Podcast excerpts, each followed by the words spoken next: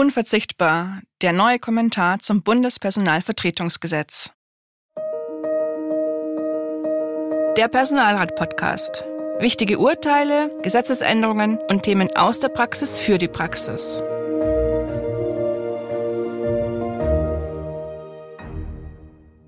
Hallo und herzlich willkommen zur heutigen Podcast-Folge Der Personalrat.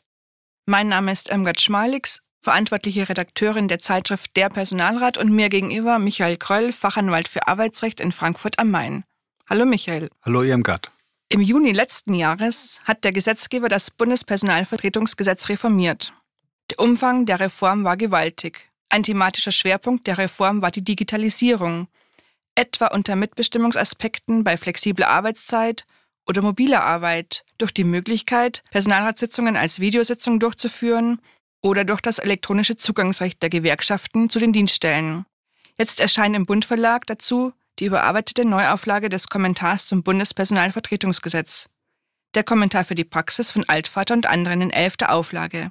Bei aller Digitalisierung haben Personalräte überhaupt noch einen Anspruch auf ein gedrucktes Buch? Ja, selbstverständlich. Die neueste Entscheidung dazu stammt vom Verwaltungsgericht Berlin. Das hatte im Jahr 2019 entschieden, dass die Dienststelle dem Personalrat für die laufenden Geschäfte in erforderlichem Umfang Geschäftsbedarf zur Verfügung zu stellen hat. Das ist jetzt keine Sensation, so steht es schon im Gesetz. Zum Geschäftsbedarf gehören, so das Gericht ausdrücklich, auch im Zeitalter der Digitalisierung Bücher. Sie sind derzeit noch ein verbreitetes Medium zur Wissensspeicherung und Wissensvermittlung, auf die der Personalrat einen Anspruch hat. Um jedem Nutzer gerecht zu werden, gibt es den Kommentar in zwei Fassungen, sowohl in Buchform als Kommentar für die Praxis und auch als Bestandteil der Datenbank Personalratswissen online. Alles zu den Bestellmöglichkeiten finden Sie in den Shownotes. Warum brauchen Personalräte jetzt unbedingt eine neue Kommentierung, ob in Buchform oder in elektronischer Fassung? Zum einen gab es umfassende inhaltliche Änderungen. Neben der von dir schon erwähnten Digitalisierung etwa das Schaffen von Übergangsmandaten, um beim Umstrukturieren von Dienststellen personalratslose Zeiten zu vermeiden oder das Einhalten der datenschutzrechtlichen Vorschriften durch die Personalvertretungen. Die Neuauflage des Kommentars erläutert die zahlreichen Neuregelungen, diese Erläuterungen geben eine wichtige Orientierung für die tagtägliche Personalratspraxis. Daneben änderte die Novellierung auch die bisherige altbekannte Paragraphenreihenfolge und Benennung. Ja, so findet sich die Mitbestimmung beispielsweise nicht mehr in den Paragraphen 75 und 76. Sie ist jetzt aufgeteilt in Personalangelegenheiten, soziale Angelegenheiten und organisatorische Angelegenheiten und nun in den Paragraphen 78, 79 und 80 zu finden. Die bisherigen Texte im Kommentar haben wir deshalb im Hinblick auf die neue Gesetzeslage teilweise neu geschrieben. Die Neuauflage des Kommentars erleichtert also die Personalratsarbeit. Die Reform liegt ja nun schon mehr als ein Jahr zurück. Aus welchen Änderungen haben sich in der Praxis der Personalräte Herausforderungen ergeben und was empfiehlt der Kommentar an der Stelle?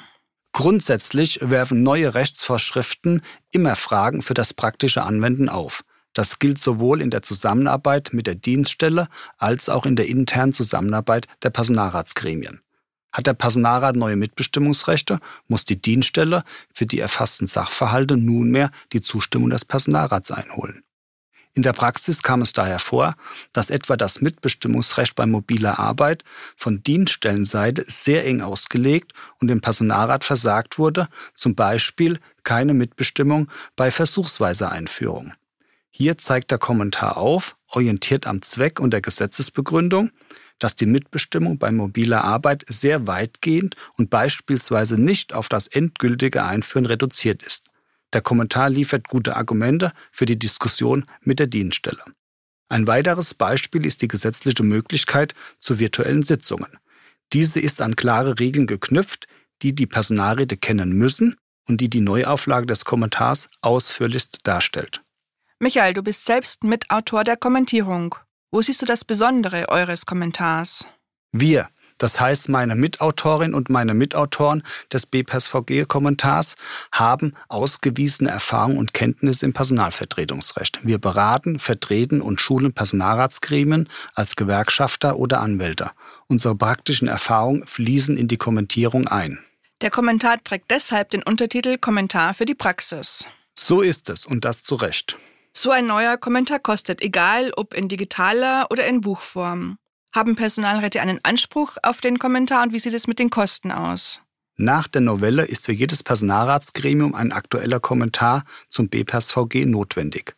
Nur so können Sie sich über Ihre aktuellen Aufgaben und Befugnisse, Rechte und Pflichten informieren und rechtssicher agieren. Deshalb hat jedes Gremium einen Anspruch auf einen solchen aktuellen Kommentar. Die Kosten trägt der Bund. Hierzu noch ein Praxistipp. Die Personalräte müssen dabei unbedingt einen ordnungsgemäßen Beschluss zum Anschaffen des Kommentars fassen. Vielen Dank, Michael, für deine Ausführungen und für diesen Praxistipp.